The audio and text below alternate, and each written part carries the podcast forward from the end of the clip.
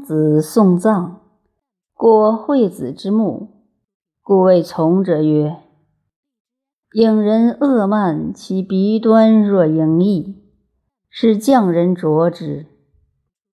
匠人运金成风，听而啄之，尽恶而鼻不伤，影人力不失容。”宋元君闻之，召将士曰。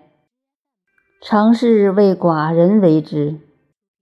将士曰：“臣则常能着之，虽然，臣之志死久矣。子夫子之死也，吾无以为治矣，吾无语言之矣。”管仲有病，桓公问之曰：“仲父之病，病矣，可不讳云？”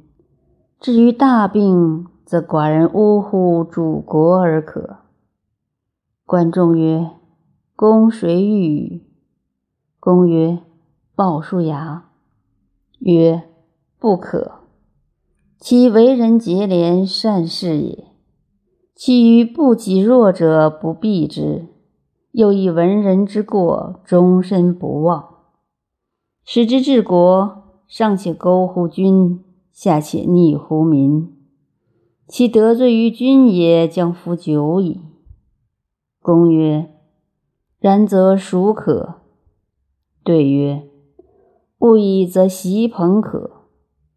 其为人也，上望而下盼，愧不若皇帝，而哀不及弱者。以德分人，谓之圣；以才分人，谓之贤；以贤临人。”未有得人者也，以贤下人；未有不得人者也。其余国有不闻也，其余家有不见也。勿以则习朋可。